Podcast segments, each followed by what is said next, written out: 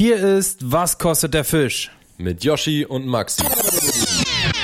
WKDF.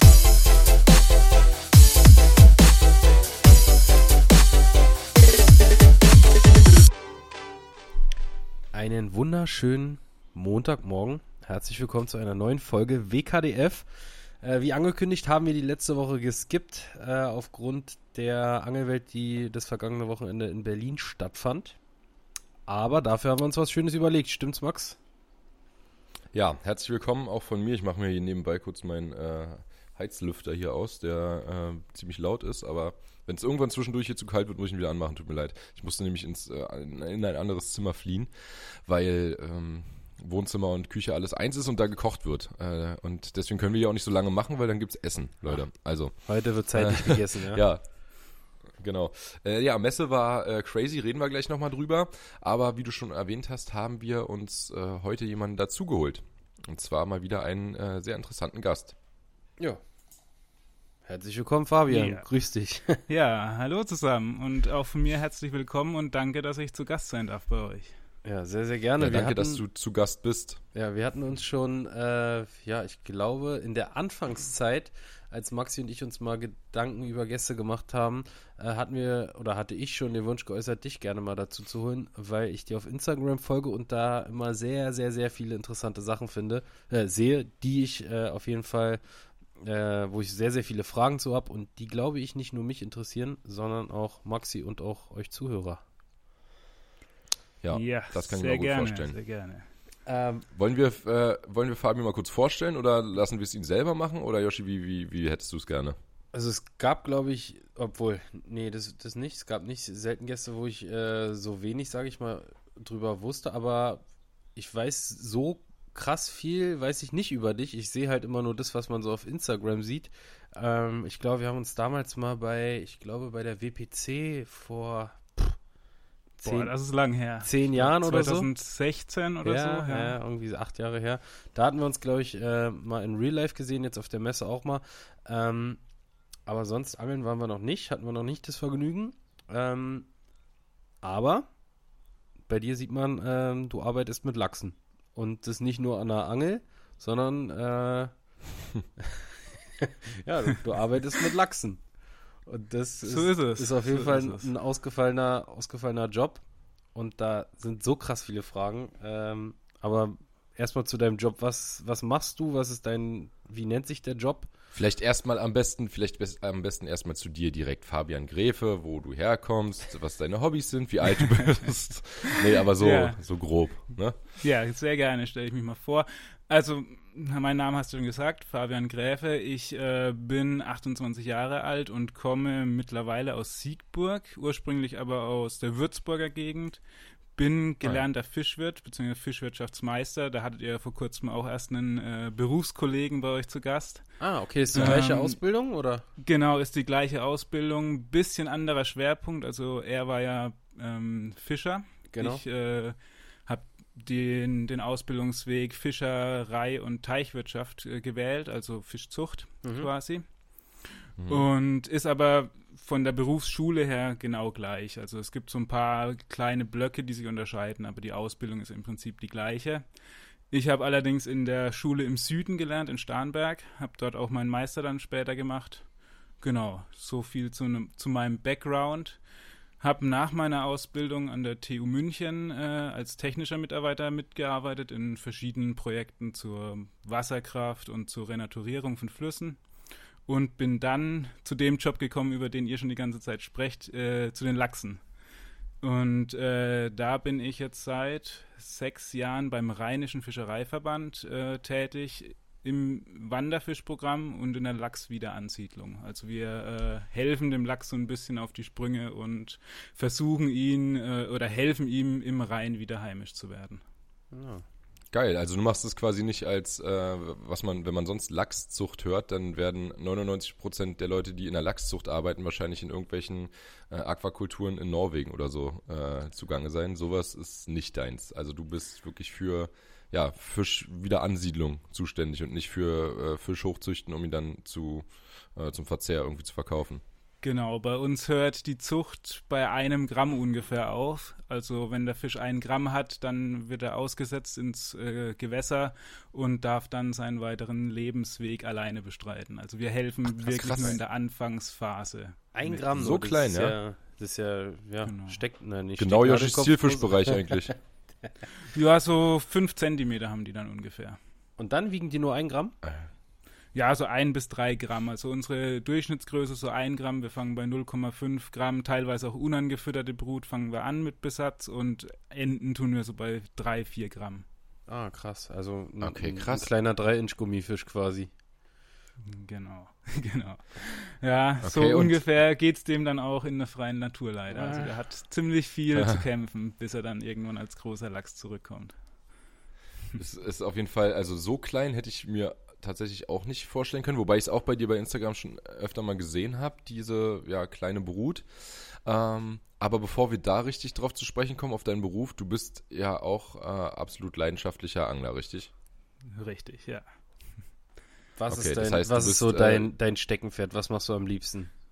Boah, am liebsten, also ich habe mich schon jetzt ziemlich lange dem Spinnfischen verschrieben, also ähm, relativ früh gemerkt, dass das irgendwie, wenn ich angeln gehe, dass ich auch aktiv angeln muss, also entweder Fliegenfischen oder Spinnfischen. Beim Spinnfischen ist der absolute Lieblingsfisch der Barsch, beim Fliegenfischen Esche und Forelle. Also das Und sind Esch so und Forelle, bei dir, du hast gesagt Siegburg, das ist so in der Richtung Köln, oder? Genau, das ist der Kölner Irgendwo. Raum. Hier gibt es so ein paar Mittelgebirgsflüsse, da kann man das eigentlich ganz gut machen. Und Ah, ja. ähm, ich bin aber auch noch viel in der alten Heimat zum Fliegenfischen, also in, in Bayern. Ah, da ist sicherlich nochmal eine ganze Ecke besser. Mm, kommt ein bisschen aufs Gewässer drauf an. Die haben mittlerweile viel mit dem Fischotter zu kämpfen, was große Fische angeht, aber ja, schön, Okay. ja, klarere Gewässer. Kölner, Kölner Ecke Okay. gibt's ganz, gibt's einen ganz äh, beachtlichen Barbenbestand, oder? Ja, das ist, äh, das ist krass hier. Also hier haben wir, da kannst du Tage erleben, wo du richtig äh, zweistellig Barben fängst. Und das Ja, auf Sicht mit der- der Nymphenrute. Das ist eine richtig ja. geile Fischart. Ach, finde geil. Ich. Barben sind Ja, me- finde ich auch mega. Sind supergeil. So richtige Dinosaurierfische irgendwie. Ja, Ja. und kampfstark wie Sau, sehen total geil aus, finde ich. Und ja, für uns irgendwie ein bisschen so ein, so ein mystischer Fisch, weil es den einfach fast gar nicht gibt. Also hier eine Barbe in der zu Ecke, fangen, da ist, glaube ich, ein, ein Lachs oder eine Meerforelle ist hier wahrscheinlicher irgendwie Ja. in äh, Brandenburg. Glaube ich Ja. auch, glaube ich auch. Also Wahnsinn. Barben kenne ich eigentlich. Ich kenne einen einzigen Spot, das habe ich glaube ich auch schon mal erzählt hier. Ich kenne einen einzigen Spot, da habe ich mal zwei richtig fette gesehen und genau, also es sind wahrscheinlich immer die gleichen, weil genau diese zwei von diesen zwei großen Barben habe ich da schon öfter gehört, aber die hat noch nie einer gefangen. Die sieht man da immer nur mal irgendwie rumschwimmen. Und es sind immer zwei und immer so die gleiche Größe. Deswegen denke ich, das werden wahrscheinlich auch die gleichen die ganze Zeit sein. Und Hm. ja, keine Ahnung, warum die da sind, aber äh, es ist, äh, wie gesagt, ein mystischer Fisch hier für uns ein bisschen.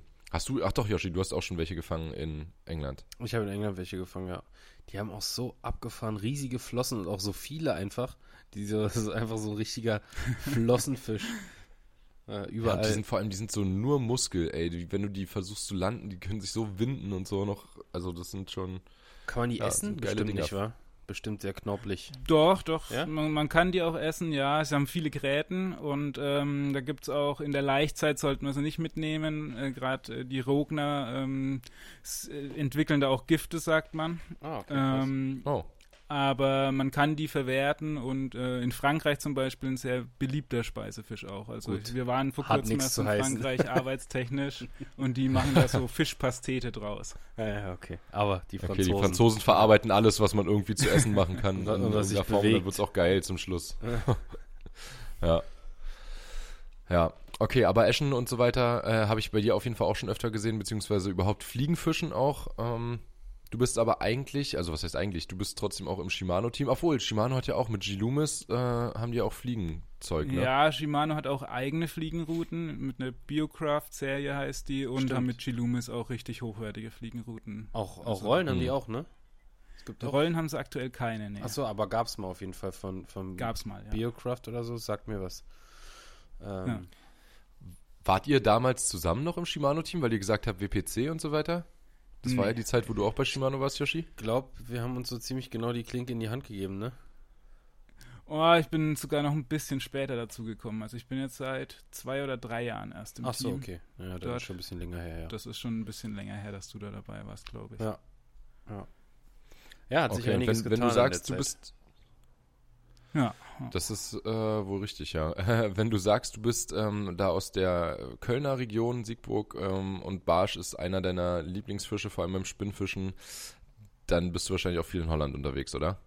Ja, doch. Also hier am Rhein ist es äh, vor allen Dingen in den Sommermonaten halt echt extrem schwer, wenn die Fische im Hauptstrom stehen, Hm. da auf Mhm. Barsche zu angeln. Da ist Holland einfach deutlich einfacher an den Fisch zu kommen. Und ja, bin viel in Holland unterwegs. Früher viel am Main unterwegs gewesen, da habe ich das Barschangeln so ein bisschen für mich entdeckt. Aber mittlerweile Okay. viel in Holland. Ich weiß, du wohnst jetzt nicht in Köln, aber gibt es in Köln sowas wie Streetfishing? Kann man da so in der Stadt angeln? Ja, es gibt so ein paar Spots, wo man an Häfen angeln kann. So Streetfishing-Style gibt's schon, ja.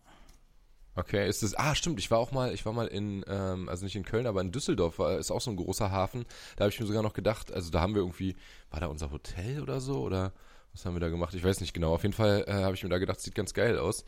Ähm, und hatte, glaube ich, sogar auch mal bei Instagram gefragt, wie es hier ist mit Angeln und dann meinten alle so, boah, mach's lieber nicht. ist scheiße. das, äh, Ja, ich glaube. ja, ist ni nicht immer einfach, ist so. Duisburg ist ja relativ bekannt mit seinem Hafen, Ja. aber man muss halt immer, immer schauen, ähm, dass man auch rankommt. Also kartenmäßig, erlaubnisscheinmäßig. Der Rhein oder der, der Rheinschein selber, der gibt ja nur die Erlaubnis, im Hauptstrom zu angeln. ah, Und dann muss Ah, man sich immer okay. noch mal eine extra Erlaubnis für die Häfen holen. Ja, Gibt's aber auch. Ja, ich glaube aber bei der, bei der geo- geografischen Lage ist es der einfachste und wahrscheinlich Holland einfach. kom- äh, unkomplizierteste Weg, einfach nach Holland zu fahren. Du, Ja. du musst ja auch nicht. Ein, zwei Stunden Fahrt im Normalfall, je nachdem, wo man hin will. man Ans muss ja auch Delta nicht 3. Immer, genau, man muss ja auch nicht immer ans Delta fahren, was ja am äh, äußersten Ende von Holland liegt. Da gibt es ja auch äh, schon viel früher ähm, diverse Spots. Ja. Das ist so. Ja, das ist so das, worum ich die Leute im Pott und äh, Köln und überall da hinten ein bisschen beneide. Der kurze Weg bis nach Ja, Holland. Ja, wobei, ja, aber wobei auf der anderen Seite habt ihr die geilen Naturseen. Also ich Richtig, war vor kurzem erst in MacPom und äh, das ist schon landschaftlich äh, Ja. nochmal eine Schippe drauf im Vergleich zu Holland. Und was auch noch dazu kommt, Ja. in Holland die Schonzeit ist jetzt auch nicht äh, außer Acht zu lassen. Da das ist ja komplett closed. So, da kannst du bei uns kannst du immer immer irgendwo hin flüchten und irgendwas noch machen. Ob es Mefoangeln ist, ob es äh, ja Barsch in Brandenburg, der das ganze Jahr offen ist, irgendwie bei uns kannst du immer was machen. So, ich glaube, wenn Ja. da bei euch dicht ist, dann ist da auch dicht dicht. Dann muss man Fliegenfischen gehen. Ja. Ja. War das so? Ja, okay. Das ist auch eine Alternative, ja. Ähm, Aber zum Mefo-Spots, zu den Mefo-Spots ist es dann auch wieder ein bisschen weiter. Ja, stimmt. Da fahren wir auch zweieinhalb Stunden. Das Nee, aber ich meine, von, von Köln aus, beziehungsweise Siegburg, ist es äh, zum Mefo-Angeln nochmal dann eine Ecke weiter als von uns. Das ist wieder für uns besser. Ja. Dafür äh, kann man Das aus so. der äh, Ecke besser zum Wolfsbarschangeln fahren, mit der Fliege zum Beispiel. Hat Das alles stimmt. Pros und Kontras. Das Ja, stimmt. Alles Ja. Machst du das Fische auch? kann man, glaube ich, überall fangen, ja. Aber Äh, mach, machst du Wolfsbarsch auch? Ja, habe ich jetzt so ein bisschen für mich entdeckt tatsächlich. Also ich habe es vor ein paar Jahren mal angetestet, das war schon ziemlich cool, aber äh, oft, wenn man dann am Delta ist, geht man dann doch lieber Barsch angeln, aber Wir hatte ich mir kennen's, für, ja. die, für nächstes Jahr fest vorgenommen, mal mit der Fliege öfter zu machen. Wir haben es bei unseren wir haben auch- vergangenen Trips äh, oder bei den ersten Trips, die wir gemacht haben, haben wir es immer gemacht und es war auch immer erfolgreich. An die letzten Male haben wir es irgendwie nie auf die Kette gekriegt und äh, ärgern uns eigentlich im Endeffekt drüber, dass wir es nicht gemacht Ja, ja. haben, weil es halt immer funktioniert Total. hat und eigentlich auch eine geile Angelei ist, die abwechslungsreich ist, Spaß macht, die Fische sind geil und ja, die Erfolgschancen Ja, waren, also sind immer, immer gut gewesen. Ich weiß, jetzt bei der letzten Tour hatten wir einen so einen richtigen Scheißtag, der war, äh, da war es super warm, also vor allem für Oktober, da waren irgendwie 25 Grad, Sonne, gar kein Wind, also es Ja. war wirklich so, dass du mit T-Shirt auf dem Wasser gesessen hast und die dachtest so, boah, Anfang Ist Oktober. schon ganz schön es war warm hier, ey. Am, am äh, 2. Oktober oder sowas. Ja. Ja, genau, müsste so gewesen sein in dem Dreh und da haben wir uns dann im Nachhinein gedacht, wie blöd wir sind, dass wir an dem Tag da aufs, also das lief halt gar nicht, dass wir da nicht einfach aufs Meer gefahren sind, Wolfsbarsch angeln, also es wäre tausendmal geiler gewesen, bei Ja. dem schönen Wetter, ja, die hätten mit Sicherheit mehr Bock gehabt, als die Fische irgendwie auf dem äh, HV oder auf dem HD oder sonst wo. Ja, war ein bisschen bläde, aber nä- nächste Mal, Yoshi, nächstes Mal, also nächsten Sommer, beziehungsweise nächsten Frühherbst, da werden Ja. wir angreifen. Safe. Wobei ich da auch echt gespannt bin, wie sich das entwickelt am Haringsfleet. Jetzt, wo die äh, doch äh, besser offen ist und besser passierbar ist für die Fische, die Öffnung. Die Ja. ersten das- wirklichen äh, Massen oder ja, Fänge von mehreren Wolfsbarschen an einem Tag, die äh, sind ja schon passiert scheinbar. Also hört man immer Ach wieder. echt, dieses Jahr? Ja. Ich kann mich auch daran Ah, erinnern, so. dass mal, ich glaube, bei Purge Pro war das, da hat, glaube ich, einer aus Ja, Elvard Uster. Ja, der, Oder Ustad oder wie er heißt.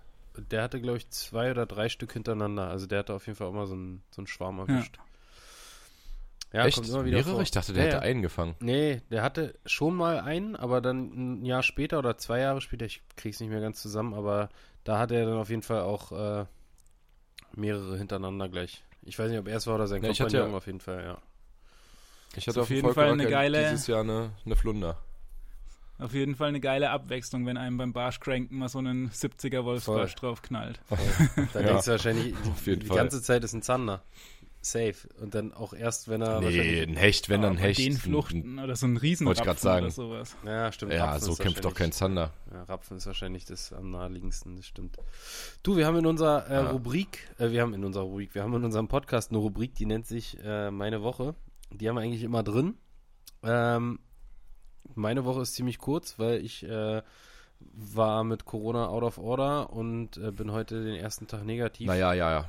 Gut, deine Woche fing ja aber, es sind jetzt unsere zwei Wochen. Also die Richtig. fing ja schon letzte Woche dann quasi an. Aber die war durch das schlechte Wetter und ähm, ja, Messevorbereitung und natürlich auch die Messe äh, komplett ohne Angeln. Also bei mir ist es schnell zusammengefasst.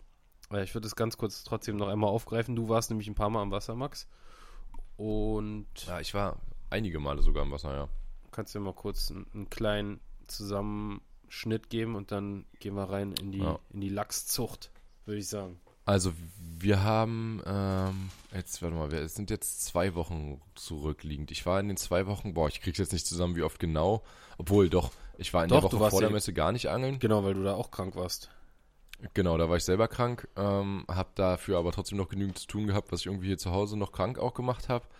Ähm, dann war die Messe, da können wir vielleicht nochmal gleich alle drei, da waren wir alle drei dabei, äh, kurz äh, das ganze Revue, Revue passieren lassen. Ja. Äh, und dann war ich jetzt die letzten Tage, äh, warte mal, viermal, glaube ich, in der letzten Woche am Wasser, aber jeweils immer nur recht kurz. Und das war so, ich hatte auf der, auf der Messe habe ich mit zwei, äh, mit zwei Leuten gesprochen, die, äh, also keine neuen jetzt, die ich nicht kenne, sondern äh, Kollegen, die ich schon, schon länger kenne und äh, mit denen ich auch schon zusammen angeln war und so weiter. Und die haben gesagt, ja, hier und da äh, läuft es im Moment gut. Und dann dachte ich mir, ah, interessant, okay, da war ich jetzt schon eine ganze Weile nicht, dann äh, werde ich da vielleicht mal hinfahren und hatte dann nach der Messe, als ich auch immer noch so ein bisschen angeschlagen war, trotzdem mal gesagt, ey, ich äh, frage ihn mal, ob er losgeht heute. Und äh, Grüße an Krischi und, und Toni. Und dann habe ich, man meinten, ja, wir gehen heute tatsächlich und äh, ich habe mich angeschlossen. Beziehungsweise kam leider erst zu spät, da waren die schon wieder weg, da war es auch schon dunkel. Es war also mehr so Zander, wobei die auch Barsche im Dunkeln gefangen haben. Mhm. Und ich habe dann da an dem Tag eigentlich ziemlich kacke gefangen. Ich habe ein paar Barsche im Dunkeln gehabt, aber das war nichts Dolles. Die haben, die haben zwar ein bisschen besser gefangen noch als ich, aber ich war dann halt auch nach denen am selben Spot. Also der war quasi auch schon äh, ja, ausgeangelt. Vielleicht lag es auch daran, dass es dann nicht mehr lief und man hätte woanders, vielleicht nochmal besser gefangen. Aber äh, an den anderen Stellen, wo ich war, kam halt gar nichts. Und ja, also das war aber insgesamt, wie gesagt, nicht doll. Da hatte ich ein paar Barsche und äh, hat sich eigentlich nicht gelohnt. Und trotzdem habe ich am nächsten Tag gedacht, naja, ich war jetzt nur im Dunkeln irgendwie kurz da, vielleicht fahre ich mal nochmal im Hellen hin. Und habe mir dann spontan am nächsten Tag noch jemanden geschnappt, mit dem ich hingefahren bin. Ja, und im Hellen kamen wir an, erster Wurf, äh, irgendwie gedrop, gedropshottet an so, ein, äh, an so eine Brücke. Und im ersten Wurf sofort gleich so ein 30er, Anfang 30er Barsch. Da dachte ich mir, oh geil. Also im Hellen scheint es auf jeden Fall zu laufen. Ja, und das war's dann auch für die nächste halbe Stunde an dem Spot. Kam gar nichts Oha. mehr. Dann sind wir äh, mehrere Spots abgefahren, die sonst immer um die Jahreszeit gut sind. Alle komplett tot gewesen, nichts gefangen. Und dann haben wir kurz vorm Dunkel, wir hatten eine Stelle gefunden, da war es auch wirklich schon fast dunkel. Da hat es eigentlich richtig gut gebissen. Wir haben nur leider richtig viele Fische verloren. Also vor allem gute Fische verloren. Und ich habe keine Ahnung, woran das lag, aber da war Futterfisch auch ohne Ende. Und ähm, ja, die Stelle war, da war ich dann richtig sauer, dass wir die nicht, weil ich hatte die schon von vornherein im Kopf, dass wir da hingehen könnten, aber habe dann erstmal zwei, drei andere Stellen noch probiert und die Stelle war es, die äh, ja mit Abstand am besten funktioniert hat an dem Tag. Und wir haben dann auch bis ins Dunkle hinein noch ein paar schöne Barsche gefangen, auch so ein paar dicke Mitte 30er, so was jetzt äh, ja für unsere Region hier immer schon geil ist. Und aber wie gesagt auch leider ein paar sogar auch so von Füßen, so Richtung 40 rum äh, verloren. Und äh, immer wieder große Aussteiger gehabt, viele Brassen irgendwie komischerweise auf den kleinen Crazy Flapper gefangen, auf den 2-4er, also mhm. richtig, die den voll genommen haben. Ähm, ja, und ansonsten, äh, den Hecht hatte ich auch noch und so. Und dann war ich, habe ich mir gedacht, okay, jetzt fahre ich nochmal los, weil äh, das da ja eigentlich jetzt schon ganz geil war. Jetzt weiß ich, wo die Fische sind. Carol hatte auch Bock. Dann habe ich mit Carol gesagt, los, lass uns nochmal dahin fahren. Und dann gab es richtig auf den Sack auf einmal, weil da einfach gar nichts mehr gebissen hat. Wir haben an diesem Spot dann, wo wir viel mehr Zeit hatten dieses Mal, irgendwie, es war ein Tag, ja, es war genau, es war nicht mal 24 Stunden später und wir haben da irgendwie drei Barsche gefangen, glaube ich. Also, und die waren alle klein. Ich habe keine Ahnung, was passiert ist in 24 Stunden, warum der Platz auf einmal leer war. Äh, es war auf jeden Fall kein Fisch mehr da. Und ich habe immer noch nicht genug gekriegt, obwohl ich da schon so auf den Sack bekommen habe. Wir sind dann noch ganz woanders hingefahren, haben äh, da auch nichts gefangen. Und dann habe ich mir nochmal gedacht, so, und jetzt fahre ich nochmal richtig früh los und habe dann richtig den ganzen Tag Zeit und probiere nochmal lauter Stellen aus. Und völliger Schwachsinn gewesen. Also ich war eigentlich, äh, äh, habe auch nur auf den Sack gekriegt die ganze Woche. Viermal los und äh, davon war einmal gut, beziehungsweise auch nur so halb gut, weil alle guten Fische eigentlich ausgestiegen sind. Krass. Ja, klingt, ja, klingt durchwachsen. Klingt durchwachsen, aber irgendwann wird man auch dafür belohnt. Ich steige dann wieder ein, wenn es läuft. Ähm, Mhm. Ich habe auf jeden Fall aber auch äh, zwei, drei Winterspots, die ich ähm, jetzt die nächste Woche auch mal probieren möchte, die wir jetzt oder die du jetzt auch noch nicht abgegrast hast, sage ich mal. Ja, also ich habe auch noch ein paar in petto, die ich jetzt nächste Woche te testen werde. Wie sieht's mit dir aus? Was du am Wasser? Hast du es irgendwie geschafft oder too much work? Boah, ich, ich war am Wasser, vor allen Dingen arbeitsmäßig. Ich, wir waren eben bei meiner Vorstellung beim Lachsprojekt stehen geblieben. Mittlerweile mache ich tatsächlich äh, für den Verband auch ein paar andere Sachen, weniger Lachsprojekt, mehr äh, Gewässeruntersuchungsprojekt nennt sich das. Äh, da bin ich seit diesem Jahr Projektleiter, wo wir rausfahren zu Angelvereinen, Wasserwerte nehmen, uns Gewässer angucken, meistens Problemgewässer, die was, wo was mit dem Fischbestand nicht passt oder die irgendwie Probleme im Sommer bekommen mhm. mit Algenblüte und so.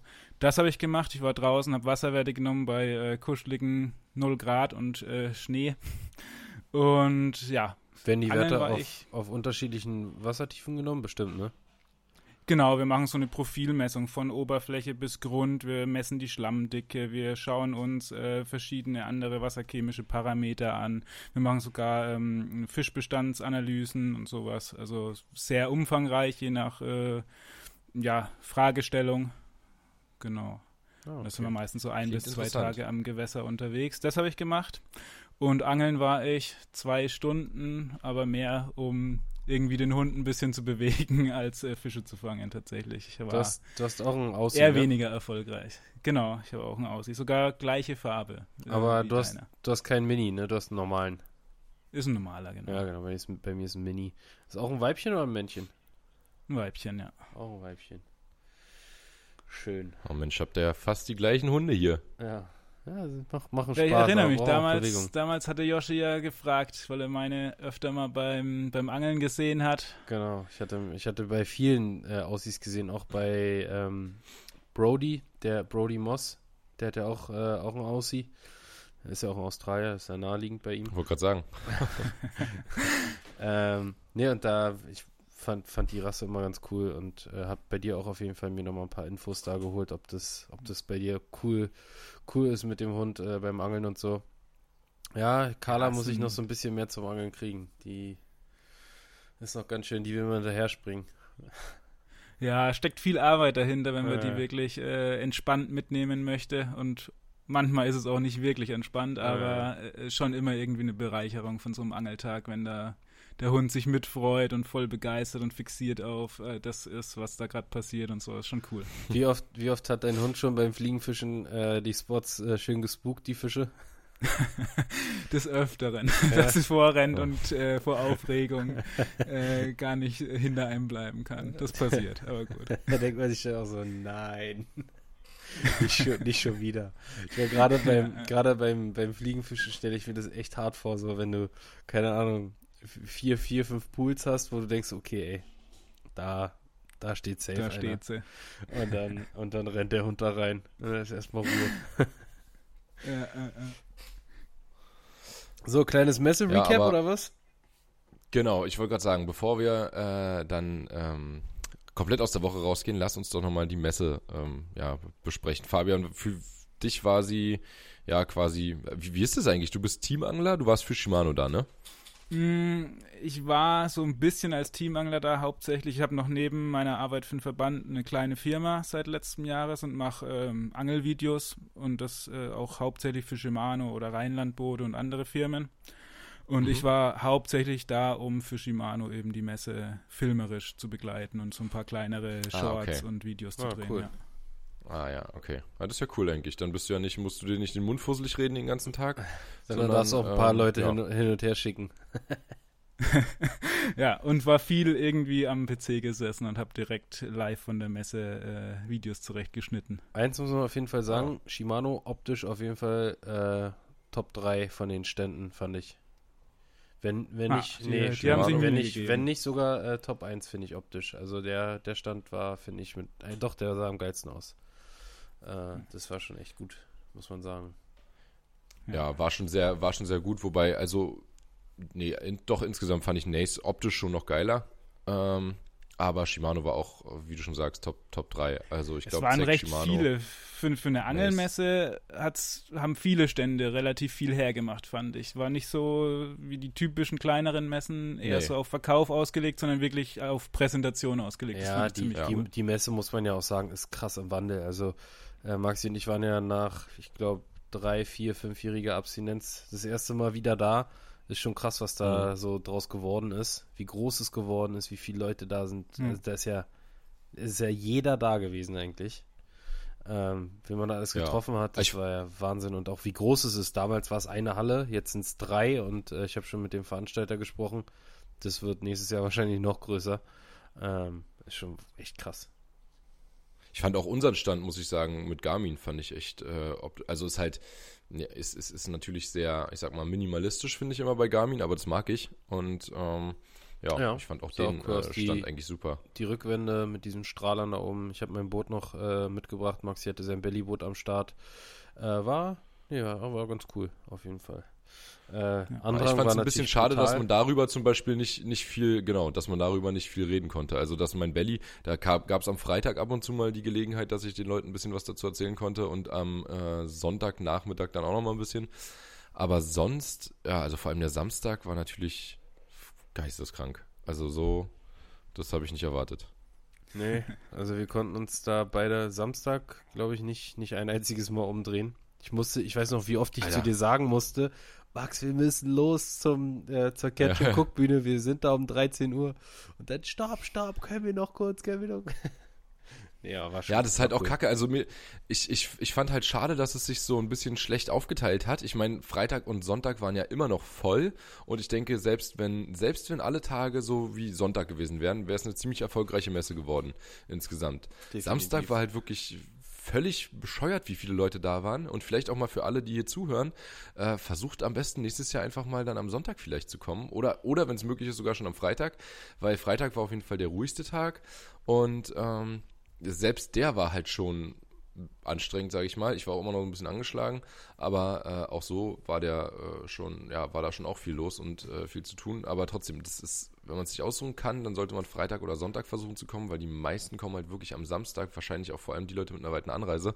Und ähm, du hast, es, es tut einem auch richtig leid, du hast aber ja gar keine Zeit für irgendjemanden, die du dir mal nehmen kannst. Also dann hast du, du hast halt wirklich eine Schlange vorm Stand mit Leuten, die äh, irgendwie ein Foto machen wollen, eine Autogrammkarte haben wollen, ein Shirt kaufen wollen oder weiß der Geier was. Äh, oder vielleicht auch nur zu Garmin wollen. Ich denke mal, das haben die Leute sich dann auch zweimal überlegt, ob sie sich da jetzt anstellen und wirklich nochmal äh, sich da irgendwie ein Echolot angucken.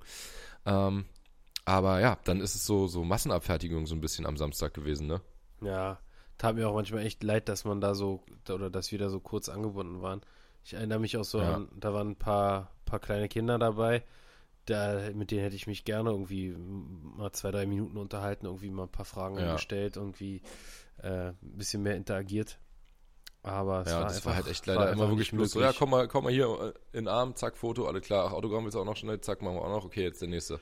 Das war halt irgendwie, ja, und wenn die Leute nochmal was gefragt haben, dann war es echt so, so, ey, ja, sorry, äh, hier ist noch eine, eine ganz lange Schlange, wir müssen hier irgendwie auch weitermachen und so, das war, Man muss das aber- fand man muss aber sagen, dass die- schade. Dass die Leute äh, da Verständnis für hatten und dass es, finde, Verste ja, klar. dass es, finde ich, auch äh, wenig Leute gab, die so, sowas dann einfach, die da auf sowas geschissen haben und sich dann einfach vollgequatscht haben. Und das gab's nicht. Also es war nicht gab so, ein dass paar, man doch, ein, ein paar, ein paar gab es, die so irgendwie kein Gespür dafür hatten, dass hinter denen da, weiß ich, wie viele Leute stehen und warten. Ja. Die einen dann auch so mit so random Fragen einfach so, ja, ähm, dann empfiehl mir doch mal bitte noch mal eine Schnur für eine äh, zwei Unzen Baitcast äh, Combo. Ich so, hä? Das ist jetzt deine Frage? Von allen Fragen, die du stellen kannst, stellst du so eine Frage? Ja, aber ich fand, trotz, ich fand trotzdem im Großen und Ganzen war das äh, alles sehr, an, äh, sehr angenehm und Ja, äh, sehr angenehme Community ha hat man da auf der Messe es kennengelernt. war, es war wirklich Also- an drei Tagen gab es eine Person, die irgendwie ein bisschen unangenehm aufgefallen ist. Ähm, und das war's dann. Das waren zwei eigentlich. Ja, Aber, gut, ja. Der, der, der eine stand dann irgendwie als Dick oder neben, aber äh, das war wirklich sonst, ja, nur durchweg positiv und angenehm mit den Leuten da. Ja, auf jeden Fall. Aber trotzdem halt, ne, wenn man es sich aussuchen könnte, dann würdest, würdest du doch auch empfehlen, äh, eher Sonntag vorbeizugucken. Auf Oder jeden halt Fall. Freitag. Auf jeden Fall, wenn es arbeitstechnisch oder Voll. schultechnisch auf Freitag geht, kommt Freitag. Äh, da da war es mit Abstand am ruhigsten, hat man am meisten Zeit. Ähm, und da ist man natürlich auch am wenigsten geledert von den Vortagen. Ja, auch das. Äh, ich habe auf jeden Fall am Wir Sonntag gemerkt, Beispiel- dass die Beine langsam müde wurden und der, der, die Muskulatur Ja, im Mund ja. auch äh, langsam nachgegeben hat. Die Wangen, ey, die Wangen vom Lachen immer, das war so. das war krass. Ja, nee, es war schon, es war aber, aber eine krasse Erfahrung. Mal sehen, äh, nächstes Jahr sind wir wahrscheinlich auch wieder in irgendeiner Form dann am Start. Ähm, müssen wir uns mal überlegen, wie wir das, wa- wa- was wir da machen, ob wir wieder bei Garmin sind oder ob wir komplett eigen, ja, wir werden uns nochmal drüber unterhalten. Ja, aber Was- wir lassen ist euch ja es, äh, lassen es euch natürlich wissen. Eine Sache noch abschließend zur Messe. Es war Ja. unfassbar, wie viel Feedback wir für WKDF bekommen haben. Also an alle, Stimmt. die, die hier zuhören, die uns da Ja. ein Lob gegeben haben. Ey, vielen, vielen Dank nochmal. Maxi und ich hatten schon oft gesagt, ey, machen wir das überhaupt weiter und so. Und man hört halt wirklich vom Podcast oder man bekommt einfach krass wenig Feedback für das Ganze. Ja, es gibt welche, die schreiben, ja, bin WKDF-Hörer, am Ende des Jahres hat man dieses Spotify Wrapped, sieht, dass man, Das war jetzt auch wieder cool. Das habe ich übrigens Ja. auch, äh, ich habe es jetzt nicht von allen geteilt, aber ich habe es von vielen Leuten gesehen. Also Ja. auch da äh, großes Dankeschön an die äh, treuen Zuhörer hier bei unserem Ja. Podcast. aber sonst bekommt man natürlich verhältnismäßig wenig Feedback für, für, den, für die ganze Sache. Und da wollte ich auf jeden Fall nochmal Danke sagen, weil auf der Messe gab es mehr Leute, glaube ich, die gesagt haben, dass sie den Podcast feiern, als zum Beispiel Videos oder so. Und das ist ja nur. Ja, bei äh, mir war, war irgendwie, hast du ja selber mitbekommen, ne? Da waren irgendwie sehr viele Leute, die auf Florida mich angesprochen haben, was jetzt auch gar keine so, so krass, äh, also von den Klicks jetzt nicht so eine übertriebenen Videos sind oder so, so ganz normal, so durchschnittliche Videos, aber waren echt viele Leute, es waren gab genau diese zwei Sachen bei mir, auf die ich angesprochen wurde. Ja, ist vielleicht, weil es gerade. Podcast, Ähm, ähm, weil es gerade halt aktuell ist. genau, genau. Naja, auf jeden Ja, Fall coole aber es ist auf Nummer. jeden Fall cool, auch mal Live-Feedback zu haben. Richtig, war eine coole Nummer auf der Messe. Und so, jetzt geht's, würde ich sagen, ans Eingemachte. Bevor ich mir gleich äh, ein Ja. bisschen Farmlachs-Sushi ziehe. Nein, Spaß. wie, wie stehst denn du eigentlich zu, zu Lachs? Isst du Lachs oder tu, tut dir das im Herzen weh? Und also ich kann mir vorstellen, so Aquakulturlachs gibt's bei dir nicht. Nee, gibt's bei mir nicht. Kann ich, äh, so gut er schmeckt, tatsächlich kann ich ihn nicht mehr essen. Das Verständlicherweise, ist, da, äh, da ist zu mit dem krass. Job geht es einher, dass das irgendwie der, der Lachs Also- hat es echt schon schwer genug und das Farmlachs äh, gibt ihm noch teilweise wirklich den Rest. Deswegen. Also aus idealistischen Gründen, nicht weil du ihn durch deinen Job so viel gegessen hast, dass du ihn nicht mehr sehen kannst. Nee, aus idealistischen Gründen, so ist es. Okay. Okay, und wie würde das sein mit einem Lachs, den du im Fluss fangen würdest, der ein gutes Küchenmaß hätte, wo du aber wüsstest, okay, den werde ich wahrscheinlich vor, ja, okay, jetzt, äh, wenn es so lange wirst du es Selber aufgezogen machen, haben. aber den wirst du selber aufgezogen haben, würdest du dann sagen, ich bringe jetzt mein eigenes Kind um? Ja, man muss so ein bisschen unterscheiden. Also ich, äh, unser Anstreben auch als Fischereiverband ist ja, dass wir irgendwann es schaffen, dass der Lachs wieder als Fisch für den Angler zur Verfügung steht. Das ist so das Ziel irgendwann in weit entfernter Zukunft. Ja. Mm, Und dann, wenn es dem Bestand gut geht äh, und es äh, da eine gewisse Entnahme möglich ist, dann äh, würde ich den wahrscheinlich auch als Nahrungsmittel nutzen. Aber solange vor allen Dingen in Deutschland die Situation so ist, wie sie halt ist, dass wir mit wenigen hundert Rückkehrern im Jahr arbeiten, ähm, könnte ich äh, das nicht mit meinem Gewissen vereinbaren. Und zum Glück ist er ja auch ganzjährig geschont bei uns. Ja. Kannst du denn äh, mal sagen, wie, also wie sieht dein Job genau aus? Du hast ja vorhin schon gesagt, du machst auch für den Verband jetzt irgendwie noch was, aber eigentlich bist du angestellt bei wem? Was, was ist da deine Jobbezeichnung? Was, was genau machst du da?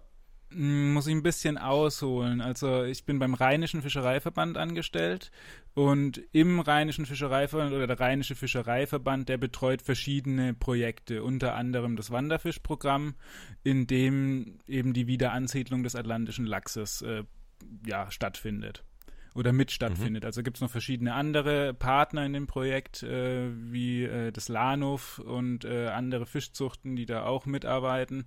Und wir haben eben an der Sieg äh, eine Kontroll- und Fangstation, wo wir die Rückkehrer äh, kontrollieren und ähm, betreiben noch eine Aufzucht, wo wir dann eben die kleinen Fische, äh, Setzlinge produzieren und für den Besatz eben vorbereiten.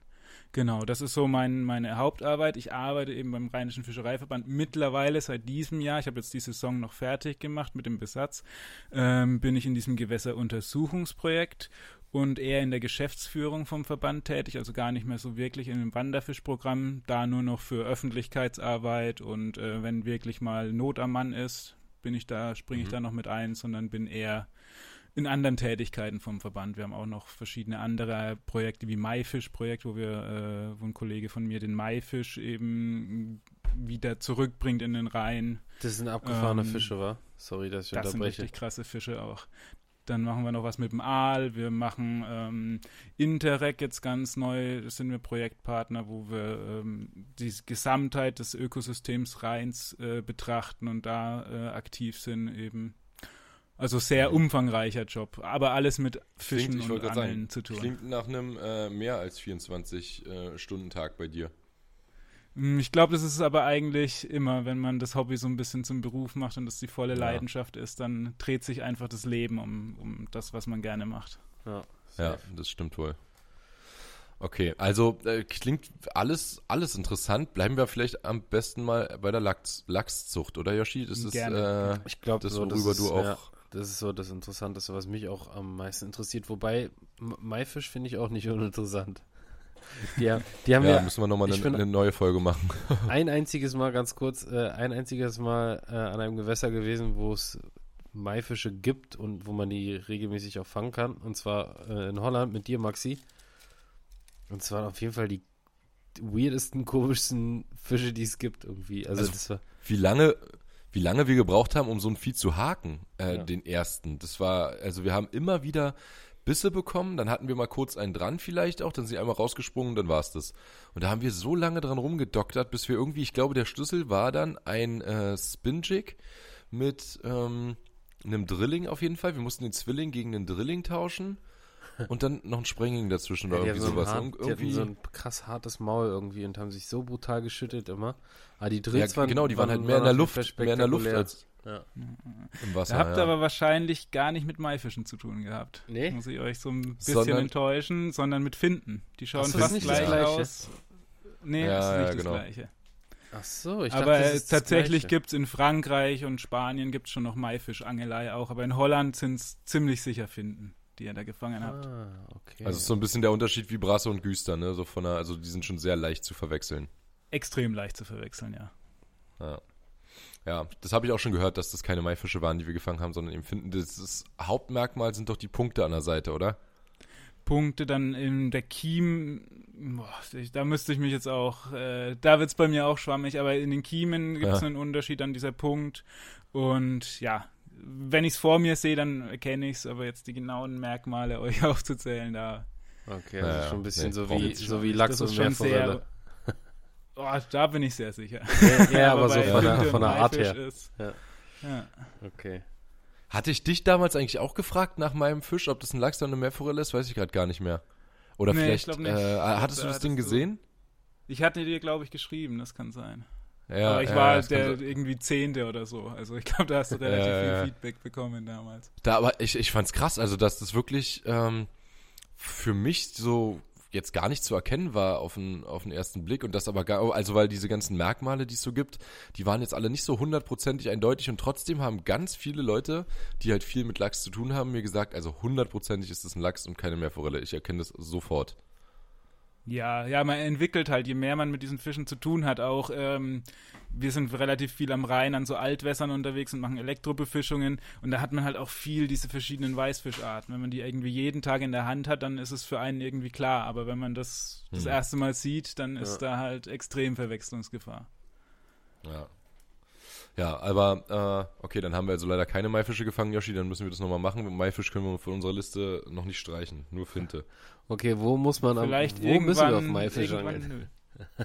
mm, aktuell, die Bestände sind ziemlich rückläufig in vielen Gewässern tatsächlich. Also denen geht es nicht so gut, leider.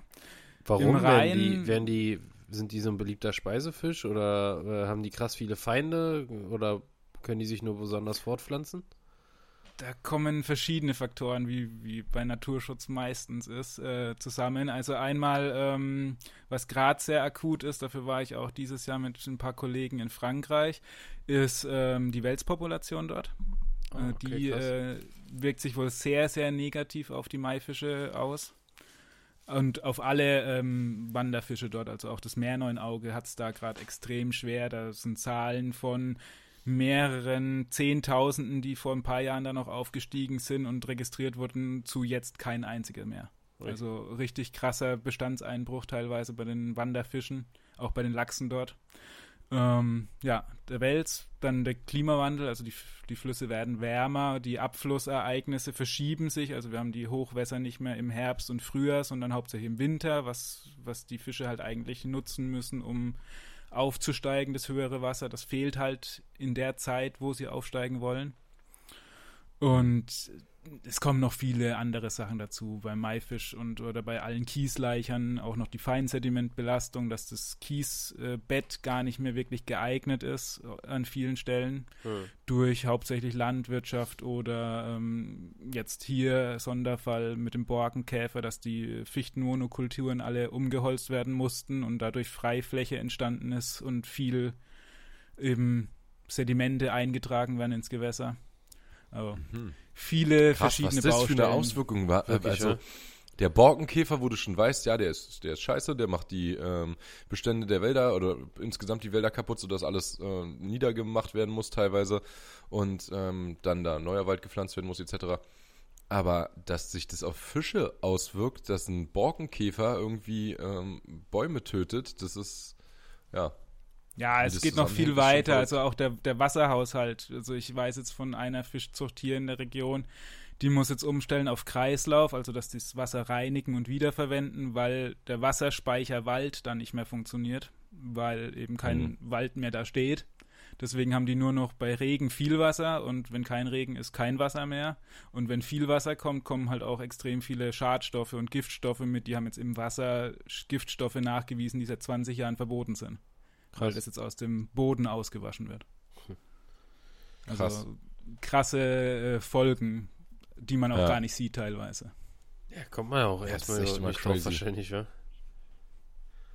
Also die, die, das, Gründe, naja, die Gründe muss man ja erstmal alle irgendwie herausfinden. Das ist schon echt krass. Ja, und, und da wissen wir wahrscheinlich auch noch einige gar nicht. Oder einige stehen uns noch bevor, wo wir noch gar nicht absehen können, was den Fischen hier noch das Leben schwer machen wird. Gerade den einheimischen und angepassten Arten.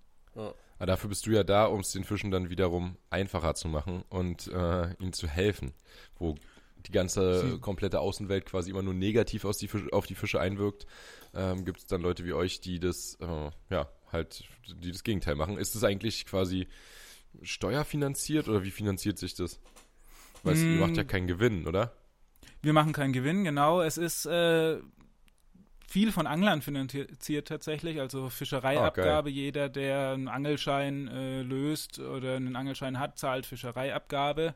Und Hm. aus der Fischereiabgabe werden eben solche Projekte gefördert. Mhm. Und da Mhm. zieht, ziehen wir einen großen Teil des Geldes her. Dann haben wir eigene, ähm, eine eigene Stiftung, haben andere Stiftungen, die noch Geld geben. Also es ist so ein Topf. Also es, wir ziehen Geld aus vielen Töpfen und müssen da auch viel äh, für arbeiten, was so Gelderakquirierung angeht. Und ähm, aber genau, es ist äh, durch verschiedene Töpfe finanziert, einmal staatlich, aber auch stiftungsmäßig. Aber cool, dass da halt auch die Angler dann einen Teil dran haben. Das ist Einen auch sehr sowas, großen was, Teil tatsächlich, ja. Ja, das ja das muss man viel mehr auch nach, nach außen äh, den Leuten immer mal begreiflich machen, wie viele Sachen auch ohne Angler einfach nicht funktionieren würden. Genauso wie der Borkenkäfer äh, irgendwie indirekten Einfluss darauf hat, dass ähm, ein Fisch nicht mehr leichen kann, hat, hätte es auch einen großen Einfluss, wenn im ersten Moment denken vielleicht Leute so, ja, wenn es keine Angler geben würde, würde es viel mehr Fische geben, weil keiner würde sie rausfangen. Aber was halt alles noch hinter einem Angler steckt oder was der alles Positives äh, dazu beiträgt, um eben selber natürlich auch angeln zu können, was ein egoistischer Grund auf der einen Seite ist, aber ja immer, immer auch dazu beiträgt, dass es halt für die Allgemeinheit ähm, ja, sich, sich positiv auswirkt. Genau, wir Angler haben Also- ja äh, so ein bisschen die Hegeverpflichtung, der wir auch sehr gut nachkommen, finde ich, ähm, Hm. womit einhergeht, dass wir uns eben auch um, um die Fische und vor allen Dingen um das Gewässer an sich äh, kümmern. Und äh, das Ja. äh, sehen viele nicht, weil viele sehen halt wirklich nur den, der die Fische rausfängt. Ja, genau. Also äh, ohne euch, äh, wie ist denn das überhaupt? Du sagst, der ist komplett geschont ganzjährig. Dann ist es pro Bundesland? Ich weiß nicht, also mit Lachs habe ich mich tatsächlich in Deutschland überhaupt noch nicht befasst, außer halt mal in der Ostsee, aber auch da habe ich mich nicht großartig damit befasst. Als das in NRW dann einfach, gibt es ein komplettes, eine komplette ganzjährige Schonzeit oder äh, ist es in Also- anderen Bundesländern anders? Also Mecklenburg muss ja dann anders sein, ne? Ähm, man muss unterscheiden Süß- und äh, Salzwasser. Und Mhm. ähm, Lachs meines Wissens her ist in ganz Deutschland ganzjährig geschont. Aber das ist tatsächlich, äh, Fischereigesetz ist immer Bundesebene. Also hier auf Hätte die ich jetzt Länder. aber Ja, so genau. instinktiv, instinktiv hätte ich das, glaube ich, auch gesagt, weil ich habe noch nie irgendwie davon gehört, dass, dass jemand Lachs gefangen Also im hat. Süßwasser, und bin ich mir ziemlich hat, sicher, dass das in Deutschland nicht entnommen werden darf, der Ja. Lachs. Aber ich habe schon öfter mal, ich weiß gar nicht von welchen Flüssen, aber von, von auch einfach so äh, zufällig bei Instagram aufgeploppt von äh, der oder so Lachsfängen irgendwie in ne? Deutschland. Wo? Da kam Ne. vor kurzem, glaube ich, erst ein Video von eurem äh, Freund raus. Von Profi Blink. Wer ist Ah. unser Freund? Ah, echt, Der ja? hatte, glaube ich, am Rhein einen Lachs gefangen. Ich habe es mir aber nicht, gena äh, nicht genau angeguckt. Wurde mir nur ein paar Warum Mal, paar Mal geschickt. Ja. ja. ja dann hat er ihn hoffentlich zurückgesetzt. Das hoffe ich auch, ja. Ja. Aber äh, krass, das ist halt überhaupt, ich finde irgendwie Lachs, es gibt ja teilweise sogar, oder das wirst du wahrscheinlich besser wissen, aber die ziehen doch sogar die Oder hoch, oder? Oder? Im, Prinz Im Prinzip war komplettes Rhein-Einzugsgebiet und auch, auch Elb-Einzugsgebiet ist äh, ursprünglich Lachsgebiet. Also das Einzige, Also was, das- wo der Lachs nicht hochzieht, ist eigentlich das Donausystem. Ja, das ist verrückt, weil äh, man denkt, wenn man diese Flüsse sieht, also wenn ich an Lachs denke, dann denke ich halt entweder ans Meer oder ich denke halt an äh, glasklare norwegische äh, Bäche und Flüsse, die da irgendwie oben vom Gletscher runterkommen und ähm, ja, wo du das Wasser so direkt trinken kannst. Äh, wenn ich mir dann die Elbe angucke, äh, weiß ich nicht, den Rhein, die Oder, da denke ich nicht so, oh ja, hier fühlt sich ein Lachs ja so richtig wohl. Aber das ist hauptsächlich, also du hast ja schon viele Sachen äh, gerade aufgezählt, die sich negativ auch auf äh, unsere Fischbestände auswirken, aber das ist eigentlich eher optisch so, dass es halt nicht, nicht passt, sage ich mal, weil das Wasser irgendwie dunkel ist oder braun ist oder halt äh, ja, durchs Fließen einfach viel aufgewirbelt wird. Ansonsten sind die Gewässer schon für einen Lachs, also ein Lachs ist nicht so anspruchsvoll, dass er in den Gewässern nicht klarkommt, oder? Ähm, nicht klarkommen, also klarkommen tut er da. Ähm, es gibt so ein paar Nadelöhre, wo es eng wird für ihn. Einmal die Sommertemperatur, klar, aber da ist er ja nicht in den Gewässern. Also die großen Lachse, die steigen ja im Normalfall entweder im Frühjahr oder im Herbst auf. Mhm. Und diesen, in diesen extremen Temperaturen sind die da nicht unterwegs.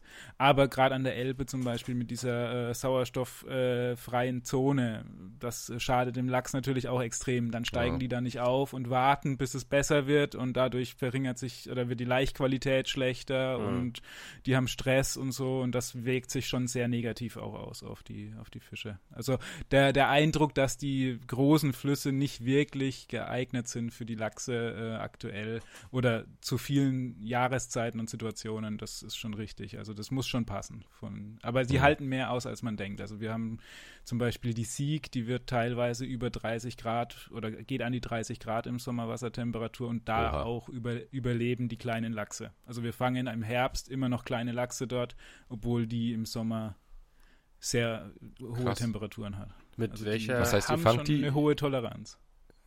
Was, was, heißt, ihr fangt hier, macht dann elektronische äh, Bestandskontrollen oder? Ähm, wir machen also so Erfolgskontrollen, genau. Also wir, das ist so eine standardisierte Methode, dass wir Punktbefischungen machen, also die, die ähm, Elektrocacher eintunken und um, hm.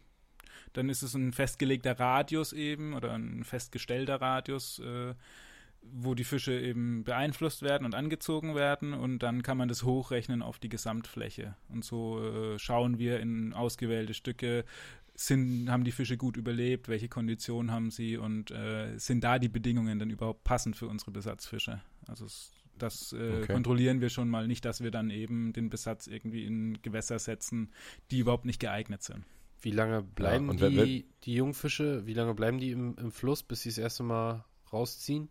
Also wann also sind mindestens, sie? Ja, mindestens ein Jahr. Also die wir besetzen die so im Mai, Juni und die wandern dann im nächsten Frühjahr ab. Also so bei 10, 12 Grad Wassertemperatur. Wie groß sind ähm, die also dann die so verhältnismäßig? Auf, ja, so 12, 10 bis 18 Zentimeter, würde ich mal sagen. Okay, so Aber klein. Im Normalfall so okay. 10 bis 12. Ja, genau, so klein. Und, und da, manche da bleiben aber länger. Da, aber da sind sie dann quasi schon auf dem Weg ins Meer, ja? Genau, dann smoltifizieren sie, also vorher heißen sie ja Paar, die Lachse, wenn sie im, im, Süßwasser leben und sich da eben noch ernähren und groß wachsen. Und wenn sie smoltifizieren, dann werden die so richtig silbrig, glänzen und haben diesen Abwandertrieb. Aha. Das passiert eben im Frühjahr mit steigenden Temperaturen und steigendem Wasser. Dann wandern sie ab und dann bleiben sie auch so ein, einen Winter mindestens auf See, teilweise auch länger. Und dann kommen sie eben wieder zurück. Und sind so die da so in, mal in, in Schwärmen? Wenn sie so klein sind oder sind das sind die auch einzeln unterwegs? Die sind schon eher in Schwärmen. Also klar gibt es Einzelfische, Gruppen, aber die sind schon mehr in Gruppen unterwegs, ja. Krass. Das ist echt, also die, äh, kriegen, sehr die kriegen dann so einen Wanderimpuls. Also man muss sich das so vorstellen, die, die sind halt da und dann ändern sich die Bedingungen im Frühjahr, die Temperaturen steigen. Am besten, deswegen meinte ich auch, die brauchen diese Frühjahrshochwässer um wirklich mit so einer Welle aus dem Fluss ins Meer gespült zu werden. Mhm. Und mhm. Äh, dann kriegen die diesen Wanderimpuls und dann wandern die wirklich zu Tausenden ab. Also das ist dann wirklich ein Großereignis unter Wasser. Also das ist nicht so, dass da mal einer Krass. ins Meer schwimmt, sondern das sind dann wirklich fast der komplette Bestand, kriegt diesen Wanderimpuls und wandert dann ab.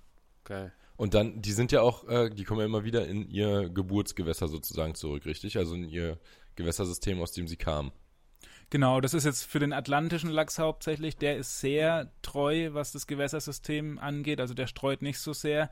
Dieser pazifische mhm. Lachs oder ein paar pazifische Lachse, die streuen schon mehr. Das sieht man ja jetzt zum Beispiel ähm, in Norwegen werden ja jetzt Buckellachse schon gefangen. Auch in Irland werden Buckellachse gefangen. Und wir haben hier jetzt tatsächlich auch, ich glaube, letztes oder vorletztes Jahr den ersten Buckellachs bei uns nachgewiesen. Oh, und der wurde nie besetzt. Oh. Also der hat gestreut aus einem anderen Flusssystem zu uns. Ja, Buckelachs habe ich in äh, Norwegen vor einer kurzen Zeit drauf geangelt. Da kommt jetzt, ich glaube nicht das Video, was jetzt morgen kommt, sondern nächste Woche kommt ein Video. Das sind abgefahrene Viecher und da haben wir, es war alles voll. Es war unglaublich. Ja, das habe ich äh, einmal in Kanada gemacht. Das war, war krass, wie, wie viel wie, Fisch da einfach im Fluss ist. Wie ste stehst du zu den Buckellachsenfluch, Segen äh, bedrohlich für die für den Atlantischen? Wahrscheinlich schon ein bisschen, ne? Ich glaube, direkt für den Atlantischen bin ich mir da gar nicht so sicher. Hm, da wissen wahrscheinlich die norwegischen Kollegen schon deutlich mehr, ähm, weil der hat dann doch andere äh, Verhaltensmuster und ein bisschen andere Laichzeit und so. Also die sind sie jetzt nicht so ganz direkt in Konkurrenz, würde ich sagen. Und ich, soweit ich weiß, der Lebenszyklus ist so, dass die direkt nach dem Schlüpfen auch abwandern und gar nicht so lang wie der Atlantisch jetzt im System bleiben. Hm. Ähm, die, die was extrem kritisch ist fürs Ökosystem, ist, glaube ich, dass die eben in so Massen kommen und danach direkt sterben und dadurch in halt so extrem Massen, viel ja. Nährstoffe ins Gewässer ja. bringen und die Gewässer hier bei uns überhaupt nicht darauf angepasst sind. Also das kann ein großes Problem werden. Bei uns fehlen die Bären, die sie dann auch fressen. Genau. Was auf jeden Fall da in Norwegen krass war, da, da gab es quasi eine Staustufe, wo nur die Atlantischen hoch, das hoch geschafft haben und die äh, Buckellachse waren zu schwach und die sind da nicht rübergekommen. Ähm, und dazu hatten Hotspot. sie dann auch nochmal, ja, und dazu hatten sie auch nochmal so ein, ja, so ein, wie so ein Lift, so eine Fischtreppe, so eine künstliche da, ähm, wo die quasi gehältert wurden und damit dann noch ausselektieren konnten, die, die es dann mhm. quasi da reingeschafft hatten. Ähm, also die hatten da dann ab einer gewissen Staustufe keine Buckellachse mehr drin und die äh, normalen Lachse hatten quasi dann das Laichrevier oder die Laichspots für sich äh, alleine. Ja, ja weil da sind, äh, ich weiß es nicht mehr, ich glaube aber drei Millionen Fische oder zwei Millionen Fische äh, hochgezogene. Ja, ist krass, es werden extrem viele. Also es ist äh, schon wirklich reell, dass man da gezielt hinfahren kann und äh, die fangen kann. Auf jeden ja. Fall, also wir haben Aber dann, wir dann sollen wir uns doch einfach 20, 30 Stück gefangen, das war geisteskrank krass. Aber dann die, sollten wir uns doch einfach auf die fokussieren, dann ist es doch anscheinend, sind die nicht so anspruchsvoll oder was? Ja, es ist immer so eine Frage, will man das, ne? Also ja, unser klar. Anspruch ist es eigentlich immer, äh, die heimischen Fische eben zu fördern ja, und äh, da äh, den Fokus. Und jede Neozone, also jede fremde Fischart ist erstmal eine Bedrohung fürs Ökosystem oder bringt irgendwas durcheinander in diesem, in so einem komplexen die System. Werden ja auch nicht, die werden ja auch nicht so groß, ja. die Buckellachse. Ist auch so schade. Die, ja. wenn, wenn die so groß werden würden wie ein Atlantischer, wäre wär schön, aber die, ja, ich glaube, Boah, ich habe damals mit der Sechser Fliegenrute gefangen, das hat schon Laune gemacht. Ja, du, das Laune gemacht ja, hat. Sechser? Steht, steht Und schmecken tun sie auch. Ja, die, die wir gefangen hatten, nicht mehr. Das war ein bisschen zu spät. Also wir haben sie. Ah, okay. Das war auch, das war auch so komisch. Wir haben die gefangen, mussten die töten, aber konnten sie nicht essen. So. Boah. Aber wir haben denen Gefallen Boah. getan, indem wir sie getötet haben, weil sie sonst halt verrottet wären am lebendigen Leib. So. Hm. Und so hast du sie gefangen und. das äh, ist auch so erlöst. verrückt, dass das überhaupt, dass es sowas gibt, dass die Viecher einfach quasi lebend äh, ja, sich auflösen. Das, ja, echt richtig crazy. Aber gegen diesen zu hohen Nährstoffeintrag durch äh, diesen, durch das Massensterben, äh, da müssen wir einfach nur unseren Jungs hier von der alten Fahrt Bescheid sagen. Die stellst du dann da an Fluss und dann ist da aber nach drei Tagen nicht mehr übrig. Du, da ist kein Buckelachs mehr. Ja, also Gibt's keinen ist Nährstoffeintrag. Krass, wie, wie sehr angepasst da die verschiedenen Ökosysteme sind. In Kanada, wenn da eine Staustufe ist und dann eine Lachszucht ist, dann werden die Fische, die da vermehrt werden, die haben ja ähnliche Projekte wie wir, jetzt keine Wiederansiedlung, sondern einfach um den Bestand da so zu halten, wie wenn ja. da keine, keine Staustufe wäre, dann werden die vermehrten Fische sind dann danach bei denen tot, bei uns leben sie noch, also die schlagen die erst ab und dann streifen sie sie ab. Und die werden danach mhm. in die Wälder gefahren, um diesen Nährstoffkreislauf aufrechtzuerhalten. Und bei uns Ach, macht man sich dann, ja, ja, die werden dann in die Wälder gekippt, um diesen Kreislauf da am, am Leben zu halten. Und bei uns äh, ist es genau andersrum. Bei uns haben wir Angst davor oder sorgen wir uns eben dass das einfach zu viel wird fürs Ökosystem an Nährstoffen. Ja. Schon krass, wie ja, unterschiedlich mal, wie, wie krass es ist, wenn da auf einmal äh, innerhalb von, weiß nicht, zwei Wochen drei Millionen Lachse tot mhm. am Ufer liegen und da vergammeln. Also das muss ja nicht nur stinken ja. wie die Pest, sondern. Ich wollte gerade sagen, das muss richtig ekelhaft sein. Das äh, ja, ist schon echt. Ja, das wird ein, wird ein geiles Video. Da die sind schon, sehen auch abgefahren aus. Wir haben einen gefangen. Ja. Du kennst das Foto schon, Max? Ja, die sehen so crazy aus. Alien einfach. Alien. Hätte mir jemanden. Weißt also, du, du, äh, kannst, du kannst zehn Leuten wahrscheinlich das Foto zeigen und acht davon sagen, was ist denn das für ein komischer Photoshop? Hau mal ab.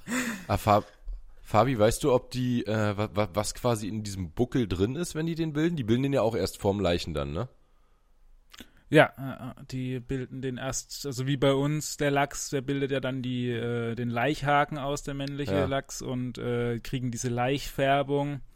Boah, was da drin ist. Wahrscheinlich ist es einfach Muskelgewebe oder Fleisch, Fleischgewebe oder Fett. Ja, Irgendwas, also äh, was der da anlagert. Knorpliges wahrscheinlich. Knorpliges Fleisch. Also die, so. die wir da mitgenommen hatten, das waren alles äh, sehr frisch aufgestiegene. Hm. Ähm, die hatten noch nicht diesen Buckel, aber ich, ich glaube, das ist irgend, irgendein Fleischgewebe einfach oder Fettgewebe.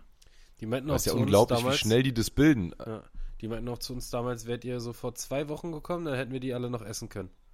Weil da waren die noch, Ja. da waren die noch gut quasi. Schlecht. Ja, ist krass. Aber gerade so eine äh, eingewanderte Art, eigentlich müsste man doch dann viel mehr darauf umschwenken. Das ist sowieso immer so eine Frage, die ich mir stelle. Ähm, mit Natur oder ich sag mal Wildlachs und Zuchtlachs.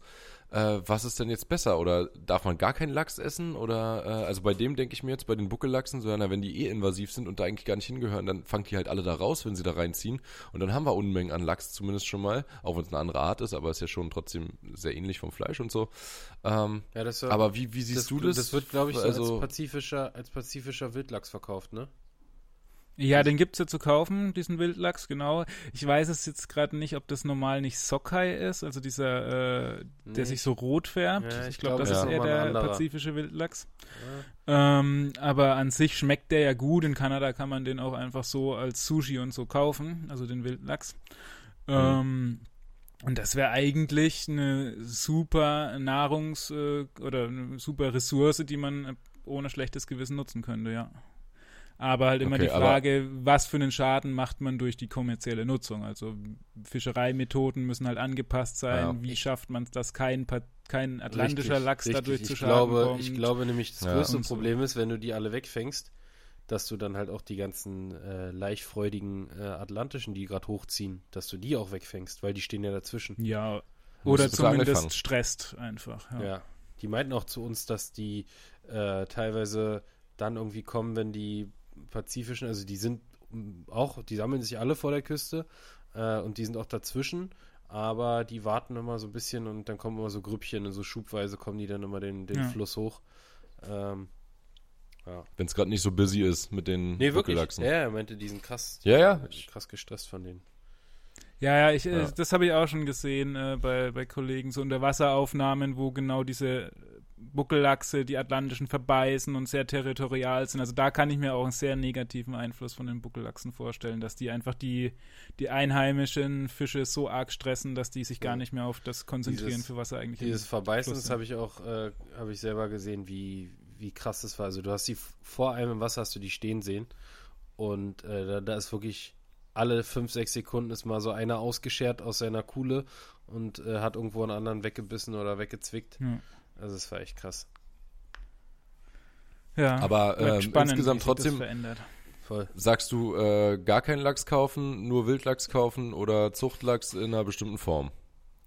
Hm, Eigentlich ist es wie mit allem maßvoll äh, genießen. Ne? Mhm. Also wenn, wir- wenn wir irgendwie zu ein, zwei festlichen Anlässen im Jahr äh, als besonderes Highlight Lachs essen würden, dann wäre das erstmal kein großes Problem. Das Problem Ja. ist eher dieser äh, extreme Konsum, der halt die letzten Jahre auch sehr gestiegen ist, gerade beim Lachs. Ähm, Mhm. Und die, die Nachfrage zu decken, das erfordert halt Methoden in der Zucht, die nicht wirklich toll sind fürs, fürs Umland oder für da, wo die Zuchten halt wirklich stehen. Hm. Ich habe auch mal. Aber also du da sagst dann eher, eher Wildlachs trotzdem, auch wenn man damit, wenn man den, den Bestand damit quasi verringert mit Wildlachs, äh, was man ja mit einem Zuchtlachs nicht machen würde, sagst du trotzdem eher Wildlachs kaufen.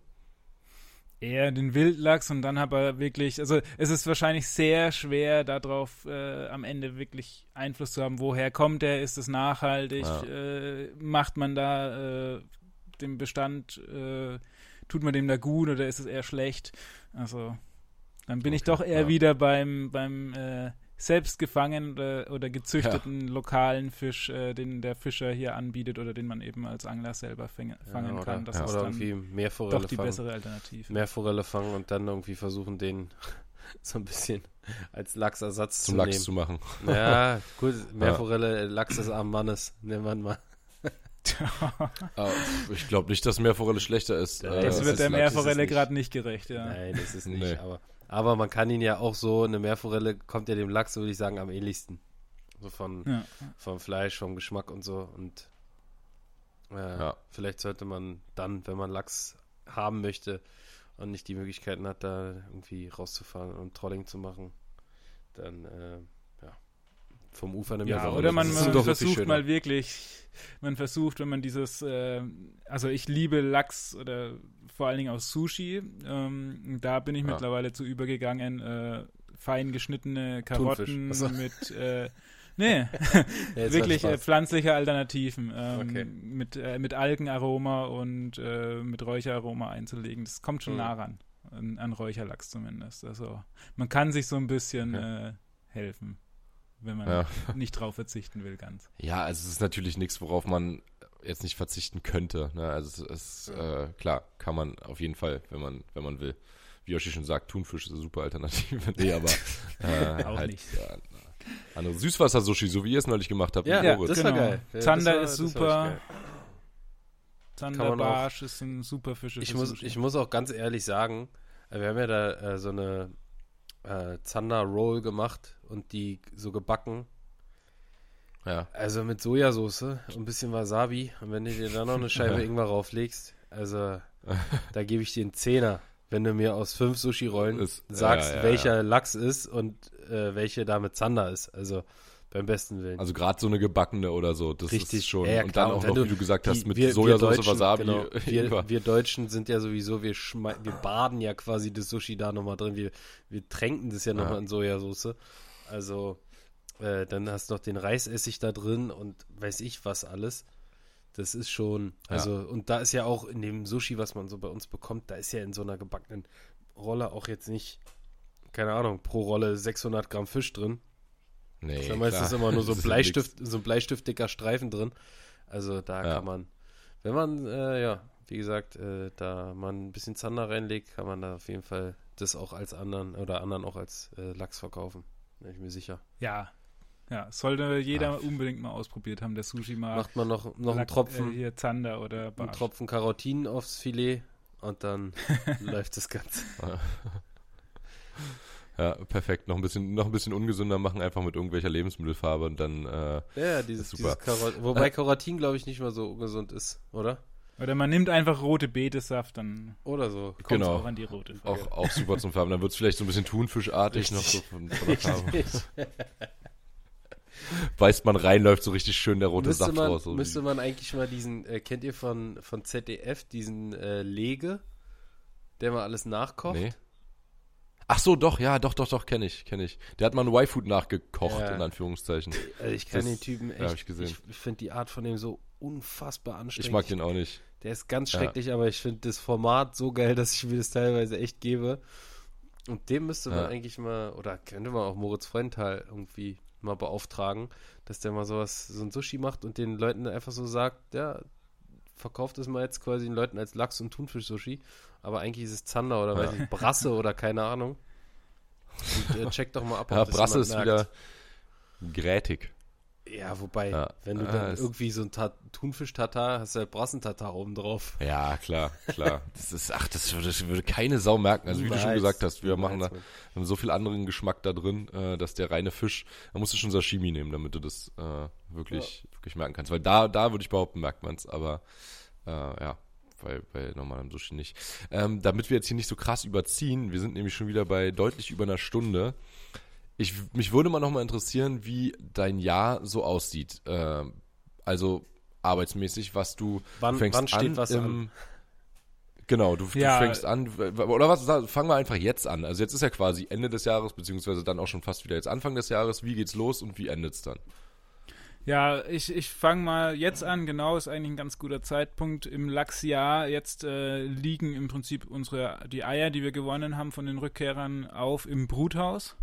Ähm, Mhm. Und ja, entwickeln sich quasi im Ei, also gerade eine, wenn die Rückkehrer wieder ausgesetzt wurden, äh, eine relativ ruhige Zeit, wo man halt jeden Tag Wasserwerte kontrollieren muss, Eier, kaputte Eier auslesen und schauen muss, dass es eben ähm, da alles gut geht in der Entwicklung, dann ähm, Wie viele, wie viele sind Schlüpfen. das so verhältnismäßig, die da so am Tag rausfallen an äh, kaputten Eiern?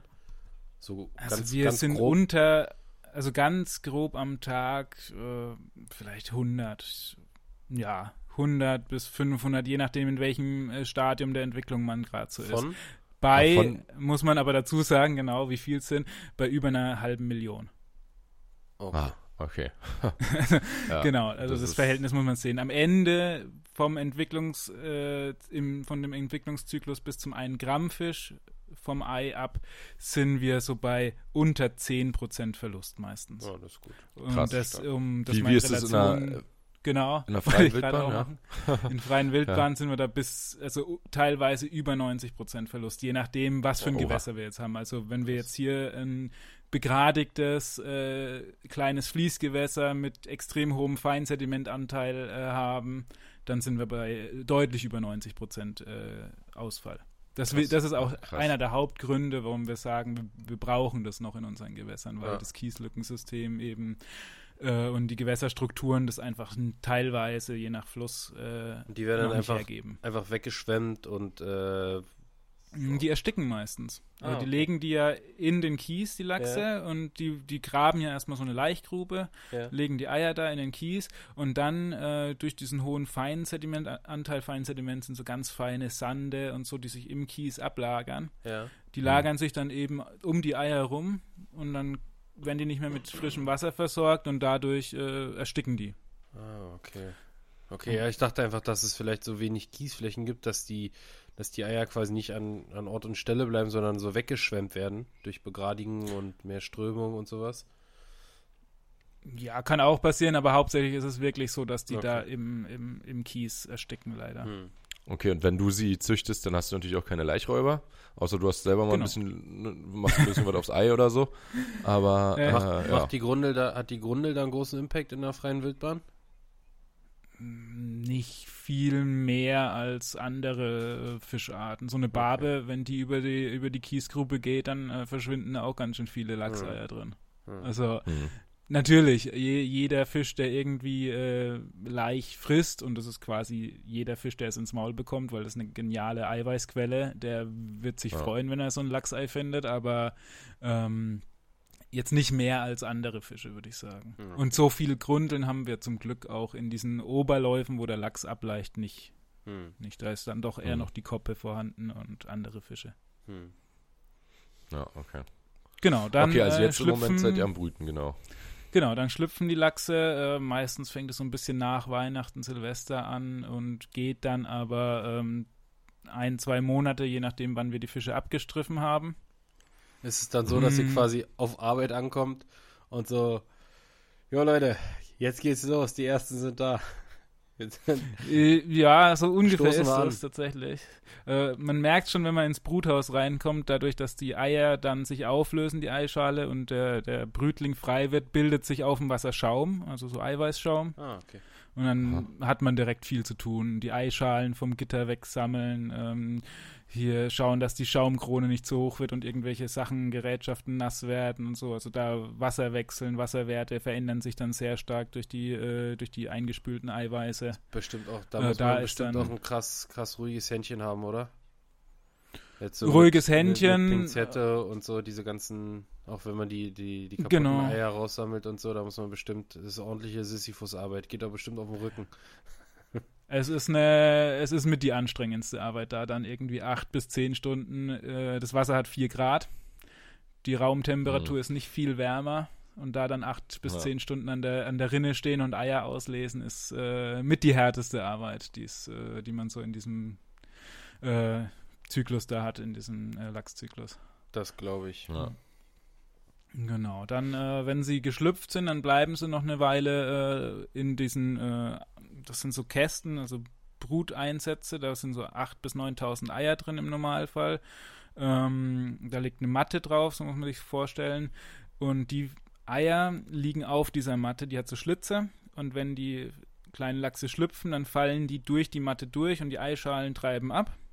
Und dann bleiben die Lachse, das soll so ein bisschen das äh, Kieslückensystem äh, darstellen, die bleiben dann unter dieser Matte liegen, dann immer mit frischem Wasser von unten versorgt und können dann ganz in Ruhe, die haben ja noch diesen Dottersack, ähm, den Dottersack aufbrauchen und davon zehren und eben wachsen. Das dauert auch nochmal echt nicht, äh, auch nochmal ein paar Wochen. Und da beobachtet man sie eben, schaut, wie geht's denen, passt alles, sammelt die Eischalen ab und äh, überwacht es einfach. Und dann muss man, das ist sehr entscheidend beim Lachs, genau diese drei Tage abpassen, wo die vom Dottersack auf Nahrung umstellen würden. Wenn man die verpasst, dann hat man verloren, dann äh, werden die nie wieder an Nahrung gehen. Das ist, ist, leider okay. so. Also das und ist ein was, sehr enges Zeitfenster. Äh, am Anfang? Wir machen von Anfang an Trockenfutter, also ganz, ganz feines, äh, fein gemahlenes Trockenfutter aus Fischmehl, Fischöl und verschiedenen anderen. ein bisschen hochwertiger. Und halt perfekt angepasst auf die Bedürfnisse des Fisches. Ähm, da werden die eben per Hand am Anfang angefüttert. Ähm, bis zu 20, 30, 40 Mal am Tag äh, läuft man durch die Becken und füttert die mit einem kleinen Löffelchen, streut man was drauf und schaut, wie reagieren die. Ähm, kann auch dann immer mal wieder Fische rausfangen und schauen, ist der Darm denn schon gefüllt? Sieht man dann, weil die noch so leicht durchscheinend sind. Das klingt ja wirklich fast wie bei einem Kleinkind oder bei einem Baby, dass du die ja? quasi per, per, Hand fütterst. Was meintest du, nee. Max, gerade? Ich habe gesagt, es klingt ja wirklich fast wie bei einem Kleinkind oder Baby, dass du die per Hand fütterst. Ja, ja, das ist, äh, sind zwar äh, eine halbe Million klein, kleine Babys, aber äh, es ist tatsächlich äh, sehr Zum Glück schreien die nicht, aufwendig. Wa? Zum Glück schreien sie nicht, ja. ja. Ähm, genau, und dann, wenn die mal am Futter sind, dann wird es ein bisschen entspannter. Da muss man, ähm, hat man Futterautomaten, die eben in gewissen Zeitabständen immer wieder Futter ins äh, Becken streuen und äh, dann rechnet man sich eben durchs Gewicht der Fische aus. Die brauchen so ungefähr 2% ihres Körpergewichtes am Tag Futter. Ähm, rechnet man sich eben aus, wie viel Futter ein Becken braucht. In so einem Becken sind so 20.000 bis 40.000 Fische. Ähm, und muss dann immer Futtermengen anpassen, muss gucken, wie wachsen die ab, äh, passt das alles, wachsen die zu weit auseinander, verbeißen die sich vielleicht und muss dann eben agieren. Ähm, mhm. Und hat dann eigentlich bis Mai ziemlich viel zu tun in der Aufzucht. Und ab mhm. Mai oder Anfang Mai fängt es an, dass wir mit dem Besatz anfangen. Und das ist auch nochmal ein sehr spannendes Thema und eigentlich mit die schönste Arbeit, weil dann sind wir wirklich den ganzen Tag eigentlich nach zwei, drei Stunden Zuchtanlage sind wir eigentlich den ganzen Tag draußen und laufen mit Eimern durchs komplette Einzugsgebiet, durch alle Bäche hier in der Region und besetzen Lachse. Okay. Und das, das kann ich mir zwei vorstellen. bis drei so Monate lang. Das stelle ich ja, mir geil vor. Das ist so ein bisschen Belohnung. wie wenn man, ja, wenn man so, weiß nicht, von so einer Vogelschule sieht, wenn die irgendwie so ein Eulenbaby äh, Küken aufgezüchtet haben und das dann so in die, in die freie Wildbahn setzen. Äh, Stelle ich mir geil ja, vor. Das ist, ja. das ist echt immer äh, die, fast die schönste Arbeit, weil man, man steckt da ein halbes Jahr wirklich harte Arbeit rein bei äh, sehr niedrigen Temperaturen und nasskalt und es ist wirklich harte Arbeit und dann hat man aber so diesen Lohn, man kommt raus im Frühling, so die, die Bäche, die Natur erwacht so und man bringt da die Lachse raus in ihre neue Heimat. Das ist schon echt immer ein tolles Gefühl und eine tolle Arbeit. Stelle ich mir auf jeden Fall geil vor. Aber wie ist es dann, wenn du das alles gemacht hast, dann dieses tolle Gefühl beim Entlassen der Fische sozusagen hast und dann einfach so wenig zurückkommt? Denkst du da, wofür mache ich das hier eigentlich? Oder ist es eher so, dass du sagst, ey, wir müssen noch mehr machen? Ähm, es ist eher ein Ansporn, noch mehr zu machen tatsächlich. Also ähm, man sieht durch dieses viele draußen sein halt sehr deutlich, was so schief läuft an unseren Gewässern. Hm. Ähm, und das ist eigentlich jedes Mal für mich ein Ansporn, mich noch mehr dafür einzusetzen, dass es äh, besser wird. Ja. Ja, äh, die richtige Richtung natürlich, aber ich könnte mir auch vorstellen, dass es halt frustrierend ist, wenn man sagt, so, ey, das ist hier alles, das wird immer schlimmer quasi, äh, wir sehen gar keinen richtigen Fortschritt, äh, keiner interessiert sich dafür. Also hier wird weiter begradigt, hier wird weiter eingeleitet, hier wird weiter, keine Ahnung, der Gut, der Klimawandel ist jetzt nicht direkt vom äh, vor Ort gemacht, sage ich mal, aber auch der äh, wirkt sich weiter negativ aus und du denkst dir so, ja, aber kann, kann ich mir vorstellen, dass es auch in die Richtung gehen könnte und Leute sich denken, so, was, was soll das hier eigentlich, wofür mache ich das? Ja, äh, auch die, das äh, stellt man sich öfter. Vor allen Dingen, wenn man dann wirklich so vor Sachen gestellt wird, wo man eigentlich denkt, wenn man jetzt aus, also gut, jeder hat seine Gründe, warum jetzt zum Beispiel der eine irgendwelche fischfressenden Vögel schützen will und der nächste will äh, da eine Wasserkraftanlage gerne bauen, weil er will Strom erzeugen und der nächste äh, sagt aber, wir müssen was für den Hochwasserschutz tun, weil äh, sonst spült es uns das nächste Mal halb Köln weg. Hm. Jeder hat seine Gründe und die sind auch äh, oft sehr, sehr gut. Aber Ja. es ist schon teilweise richtig frustrierend, wenn man sieht, oh scheiße, jetzt äh, es passiert nicht das, was passieren müsste, oder noch schlimmer, es wird was schlechter gemacht, was eigentlich schon nicht so gut ist, aber es wird halt einfach noch schlechter gemacht, weil da jetzt ein Wehr gebaut wird und dann eine Wasserkraftanlage reingebaut wird und das ist einfach, man weiß, dass das jetzt hier, dann ist da halt Ende für den Lachs. Ja. Wie viele meintest du Ja. sind zurückgekommen dieses Jahr? 100? Und dieses Jahr sind wir in NRW so bei roundabout 140 Rückkehrern, die Von wir registriert haben. Hm. Ne? Von wie da- viel zu. ähm, so die letzten Jahre haben, waren wir eigentlich immer so zwischen 400 und 600.000 Fische. Alter Schwede. Und das Und sind was- nur wir. was- Also es gibt noch andere Anlagen, die zwar nicht so viel produzieren, aber auch Besatz machen. Also das Ja. äh, in ganz NRW kommen wir da locker über die Millionen, würde ich sagen.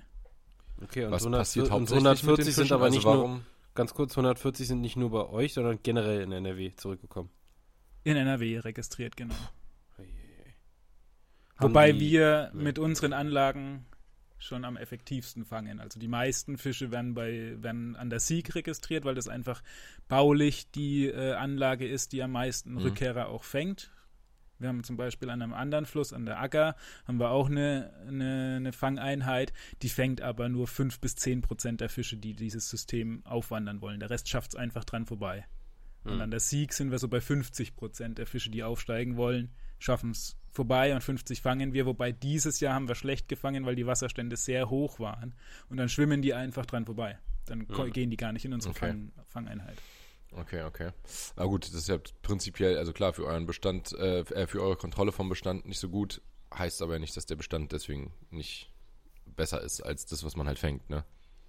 Naja, naja, sie haben, sie haben, sie haben dadurch halt hund- äh, 50% weniger, die sie quasi abstreichen können, oder? Mm, Wir entnehmen Oder- eh nur eine gewisse Zahl. Also wir Ah, okay. entnehmen maximal 100 äh, Fische, 110 Fische so um den Dreh, also 50 Hm. Paare, sagen wir. Das ist so die Zahl, die wissenschaftlich festgelegt ist, um eine möglichst maximale genetische Vielfalt äh, darzustellen, also dass man keine ähm, ja, Ja. Geschwisterverpaarungen macht und solche Geschichten, dass der genetische, die genetische Vielfalt erhalten bleibt. Ähm, die entnehmen wir, um eben Bestand zu stützen. Der Rest soll auch natürlich ableichen und äh, da werden auch Naturbrutkontrollen gemacht. Also ähm, bevor wir besetzen, gehen Teams raus, die Elektro befischen und schauen, hat da Naturvermehrung stattgefunden und das nochmal Findet äh, die statt? dokumentieren. Hm, okay. Okay. Mal mehr, mal weniger. Wir hatten jetzt echt ähm, also 2018 bis 2022 waren sehr schlechte Jahre. Ich meine, war ja überall in den Medien Trockensommer, niedrige Wasserstände, Wasserhaushalt geht runter. Das ist für Mhm. den Lachs extrem schlecht oder für alle Wanderfischarten extrem schlecht. Ähm, aber jetzt dieses Jahr war wieder äh, sehr gut und wir gehen davon aus, dass wir eigentlich in allen äh, wichtigen äh, Lachsflüssen auch wieder Okay, Naturvermehrung das ist ja schon haben. mal positiv. Klingt, klingt, klingt genau, klingt erstmal äh, nach, ja, wie, genau wie Yoshi sagt, nach einem Lichtblick. Ja, da würde ich sagen, Yoshi, äh, gibt es noch eine spezielle Frage, die du dazu hast? Sonst habe ich nämlich noch eine. Also es ist halt ein, Nee, eigentlich nicht. Ich bin. ja, äh, es ist ein, genau, ein krass krass, umfangreiches Thema, Thema. Deswegen, ich habe ja vorhin schon gesagt, also wenn wir den Maifisch noch mit reinnehmen, dann wird es richtig wild. Äh, dann brauchen wir definitiv eine zweite Folge. Aber mich würde mal noch interessieren, gibt es irgendwas, was wir als Angler jetzt, die hier vielleicht nicht irgendwie in äh, unmittelbarer Nähe zum Lachsfluss oder äh, ähnliche wohnen, wo man da helfen kann, ehrenamtlich oder sonst was. Äh, Was können wir jetzt auch bei den Leuten, die hier zuhören, machen, um da irgendwie vielleicht das Ganze zu unterstützen? Also es äh, gibt ja nicht nur uns als Lachswiederansiedlungsprojekt, sondern es gibt ja eigentlich an jedem größeren Gewässersystem äh, Sachen oder Aktionen, die das versuchen, von Anglern initiiert, die versuchen, das Gewässer besser zu machen. Sei es Renaturierungen, sei es äh, verbessernde Maßnahmen an einem kleinen Baggersee, Flachwasserzonen schaffen, Pflanzaktionen. Sowas ist immer gut, wenn man sich damit einbringt. Speziell auf Lachs- und Wanderfischprogramm. Es gibt bei uns äh, sogenannte Wanderfischaktien. Also man kann ähm, für, für ein gewisses Geld Aktien kaufen und, und Lachspate werden. Ähm, das gibt es als Möglichkeit. Äh, da einfach mal beim Rheinischen Fischereiverband oder bei der Stiftung Was Wasserlauf, nennt sich die Stiftung, äh, informieren. Ähm, da kann man Okay, eben mit Geld uns Packen wir mal die äh. Links in die sogenannten Show Notes. Richtig, Aljoscha? Das, Ja. genau, das werde ich machen, Maximilian. Die werde Sehr ich dort gut. einpflegen. Super. Ja, dann Nee, aber das ist doch, äh, ist doch auf jeden Fall eine runde Nummer hier geworden, oder? Also ich fand es mega interessant. Ähm, schreibt ihr uns, Leute, gerne auch äh, hier in die Kommentare, die ja nicht so oft besucht werden bei Podcasts. Ich muss mir, ich muss ja auch sagen, dass ich, äh, glaube ich, noch nie Nee. einen Kommentar unter einem Post. Podcast verfasst habe. Ähm, aber ich glaube, das Thema war so interessant und äh, da werden bestimmt auch noch mal ein paar Fragen entstehen. Deswegen äh, nutzt es doch einfach mal, das Mhm. Kommentarfeld.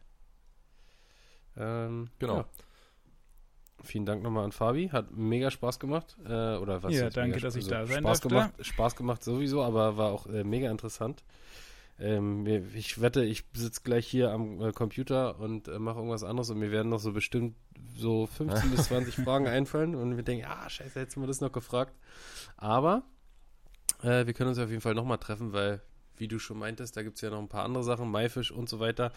Ähm, können wir auf jeden Fall auch nochmal eine Vielleicht- Zukunft irgendwann angehen. Heißt ja nicht, dass Ja, es jetzt sehr- hier vielleicht kann man ja im durch Frühjahr. Sehr gerne. Ach ja, und was ich, was ich noch anmerken kann, ist, äh, wer hier aus der Ecke kommt, zur Lachsaufstiegssaison. Da endet nämlich eigentlich das Jahr. Das hatte ich jetzt, da sind wir gar nicht dazu gekommen Stimmt. nach dem Besatz.